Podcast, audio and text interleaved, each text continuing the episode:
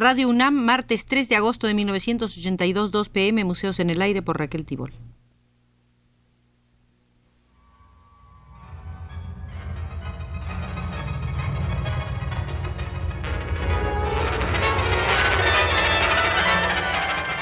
Museos en el Aire.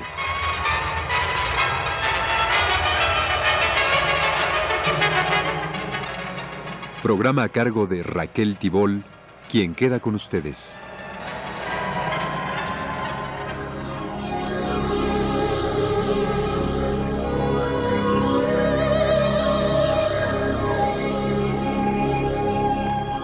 Nuestra visita de hoy se realizará en el Museo del Diseño Industrial, iniciado en Rusia en un conato revolucionario y también en Alemania, con el programa reformista del Bauhaus. Para Giulio Carlo Argan, la batalla del diseño industrial se perdió en ambos casos. El capitalismo de la primera posguerra y el neocapitalismo de la segunda se han apropiado de sus metodologías para adaptarlas a su política de ganancias. Hoy será nuestro guía quien fuera director de la escuela de Ulm en Alemania Federal, escuela que acabó casi de la misma manera que el Bauhaus en la Alemania nazi. Él es el argentino Tomás Maldonado, cuyas ideas se definieron en su país natal y encontraron oportunidad de desarrollarse desde hace unos 30 años en Europa. Pero antes oigamos otra vez a Giulio Carlo Argan. El diseño industrial no es una categoría estética ni un filón alátere de la historia del arte. Es una utopía iluminista en la que hemos creído con la ilusión de que por lo menos un último legamen unía a la burguesía capitalista con sus antiguas premisas progresistas. Hoy se impone una crítica radical. El proyecto del diseño industrial ha fracasado, en primer lugar porque su programa nunca fue explícitamente político y anticapitalista y también porque los artistas fueron los primeros en sabotearlo al no estar dispuestos a convertirse en técnicos proyectistas renunciando a la inspiración y sustituyéndola por el método, renunciando a la escuela y sustituyéndola por el mercado y desarrollaron su propia política de repulsas morales, en tanto que el constructivismo reformista se alejaba cada vez más de la vanguardia revolucionaria. Es justo negar que el diseño industrial dependa de una idea a priorística del valor estético o estético funcional, de la forma o de cualquier otra motivación aparte y previa al proceso constitutivo de la propia forma. El análisis ha de ser interno y estructural. No hay nada en el proyecto que no se inserte en la lógica de su proceso. Y también es justo que una vez apartada la categoría superpuesta del valor, se reabsorba el diseño industrial en la cultura material, aquella que se hace por medio de las técnicas. Pero se ha de ir más a fondo para decir que la cultura material no es colateral ni integrante respecto de la cultura especulativa. Es más, la anula y sustituye, porque hoy las ideas no son dirigidas desde arriba, sino que se deducen de las praxis operativas. Esta es la cultura que combate duramente la evasión de la cultura burguesa en el interclasismo y en la no política.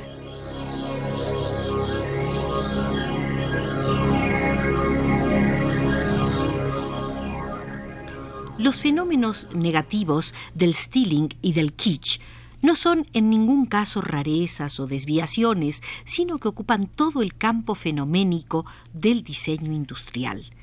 Ya desde que el capitalismo pasó de la política fordiana de pocos modelos de larga duración a la política de consumo de muchos modelos de breve duración, los tiempos de desgaste y de recambio se han ido precipitando, han empezado a producirse necesidades psicológicas que corresponden a productos simbólicos, se ha prescindido de la lógica de la producción para explotar la irracionalidad del mercado.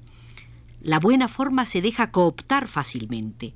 El diseño industrial es corruptible por causa de su intencionalidad congénita hacia una sociedad afluente en la que el bienestar es monopolizado como un privilegio o administrado como una providencia. En una palabra, no está suficientemente politizado. ¿Puede haber un diseño industrial que no postule una sociedad de bienestar y que esté enraizado en otra ética? Si al término de su evolución el diseño industrial no es otra cosa que noticia, el problema ya no atañe a la proyección de objetos, sino a los circuitos de la información de masas. Ya se trate de la publicidad o de la televisión. Todo está ampliamente contaminado por el stealing y sobre todo por el kitsch. La información, que debería ser abierta y desalienadora, es en cambio un grave factor de condicionamiento. Cuando es utilizada con fines ideológicos, es un agente represivo y regresivo. La perspectiva del desarrollo industrial en el campo del sistema de la información ya aparece como totalmente cerrada. Y puesto que el diseño industrial es inconcebible fuera del contexto político, parece probable que su problema tenga que considerarse como acabado.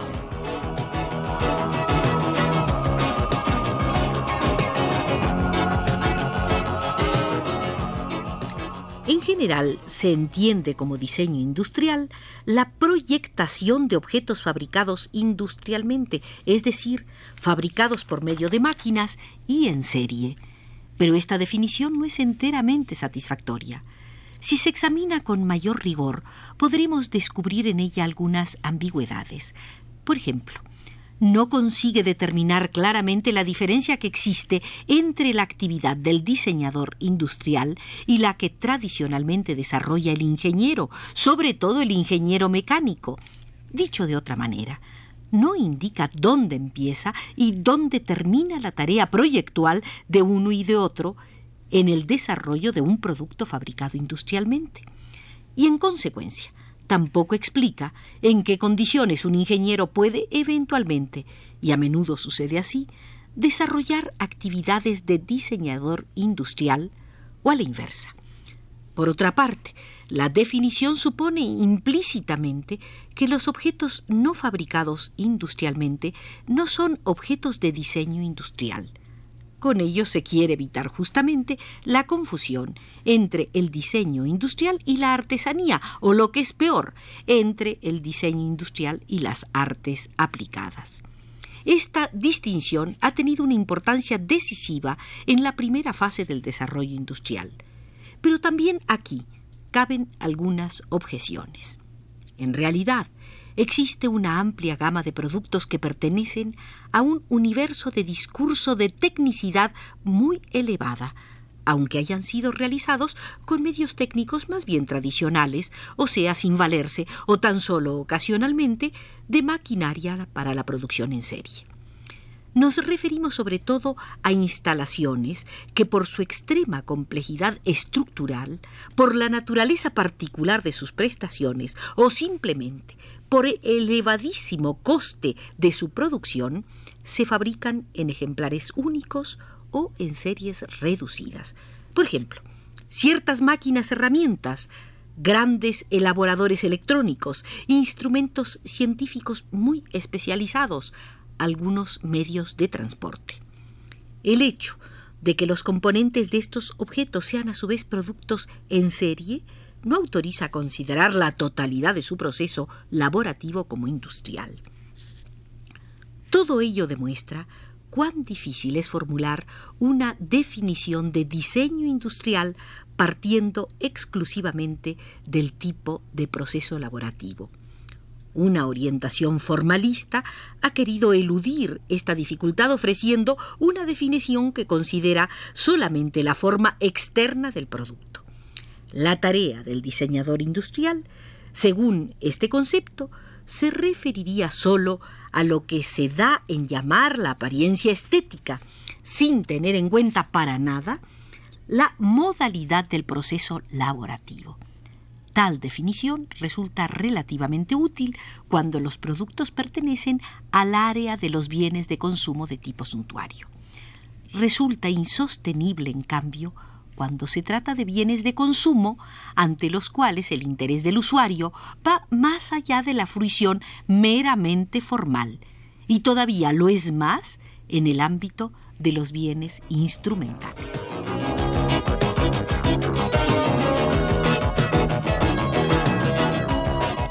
La función del diseño industrial consiste en proyectar la forma de un producto.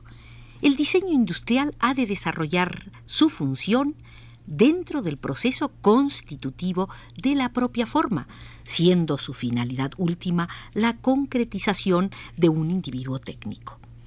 Proyectar la forma significa coordinar, integrar y articular todos aquellos factores que de una manera o de otra participan en el proceso constitutivo de la forma del producto.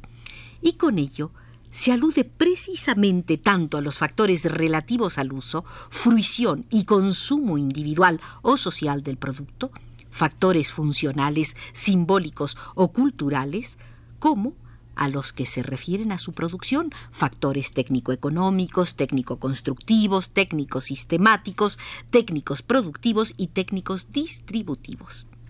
La actividad de coordinar, integrar y articular los diversos factores está siempre fuertemente condicionada por la manera como se manifiestan las fuerzas productivas y las relaciones de producción en una determinada sociedad. Dicho en otras palabras, se ha de admitir que el diseño industrial, contrariamente a lo que habían imaginado sus precursores, no es una actividad autónoma.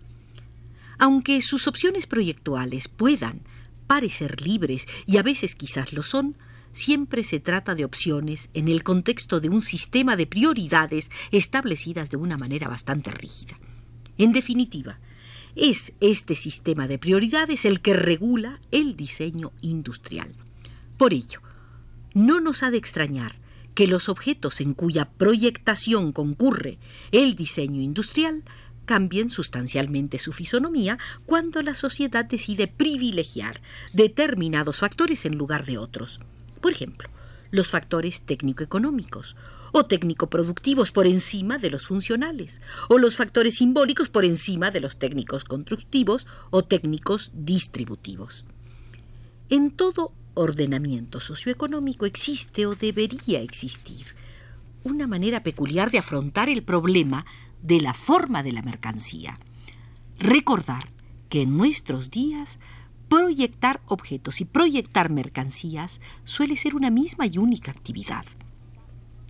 Tal intensificación se encuentra a menudo en un sistema mercantil simple, sobre todo caracteriza un sistema capitalista de intercambio, ya sea en fase de competencia o en fase monopolista, pero también persiste en un sistema de transición del capitalismo al socialismo, es decir, en un sistema en el que todavía conviven, aunque no siempre en armonía, formas diversas de propiedad y de control de los medios y de los procesos de producción.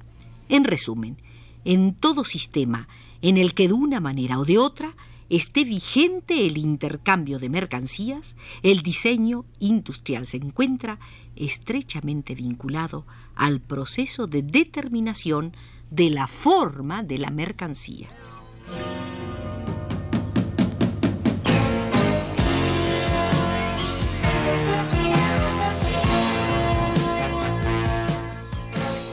¿Cómo se explica entonces desde el punto de vista de una teoría del valor el fenómeno de la forma de la mercancía? Entre el producto del trabajo que asume forma de mercancía y la forma de la mercancía propiamente dicha, entre la génesis de la forma mercancía y la génesis de la mercancía forma, existe un condicionamiento recíproco.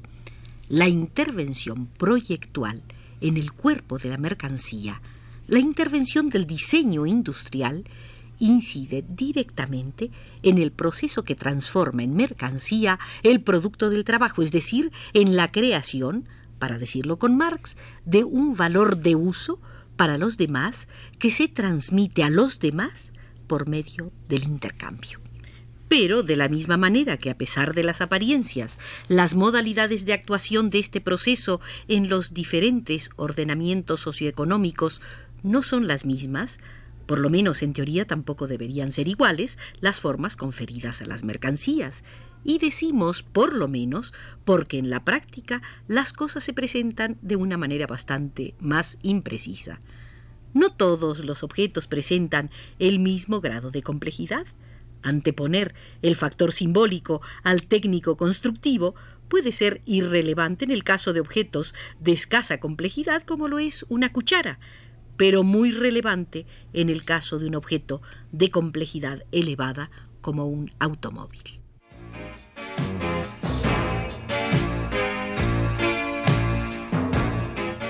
Tomás Maldonado nos invita a visitar el Museo del Diseño Industrial el próximo martes, pero ahora nos toca retirarnos porque así nos lo indica Pedro Bermúdez desde los controles.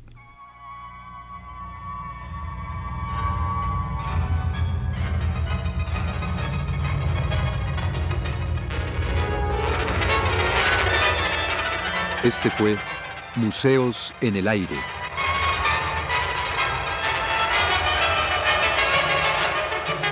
El programa de Raquel Tibol que se transmite todos los martes a las 14 horas.